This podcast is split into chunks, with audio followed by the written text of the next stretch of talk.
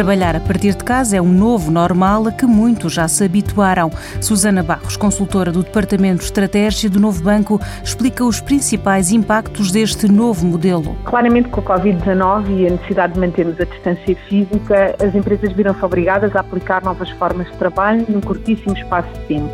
E as empresas estão a verificar que o modelo de home office realmente funciona. Estamos a construir um novo normal, com vários impactos económicos e sociais, nomeadamente nas empresas e nos seus modelos de trabalho. Na possibilidade também de um melhor equilíbrio no binómio trabalho-família para os colaboradores, com ganhos de tempo resultantes da redução das viagens entre casa e escritório. Também a verificar-se uma clara proliferação de novas tecnologias e na sua utilização uh, nas empresas.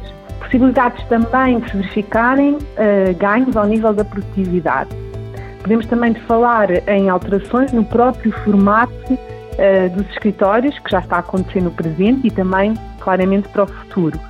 E nos padrões dos gastos do consumidor, que, por exemplo, trabalhar em casa almoçará menos vezes uh, fora.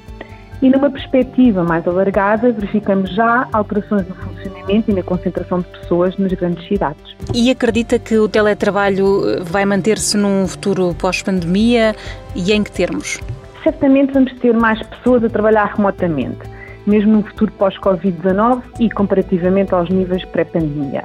Acredita que estes modelos serão híbridos, eh, onde teremos dias presenciais no escritório e dias em trabalho remoto, e que terão de ser analisados dentro da realidade de cada empresa e ainda mesmo dentro da empresa, mais em detalhe dentro da própria especificidade das várias funções uh, existentes.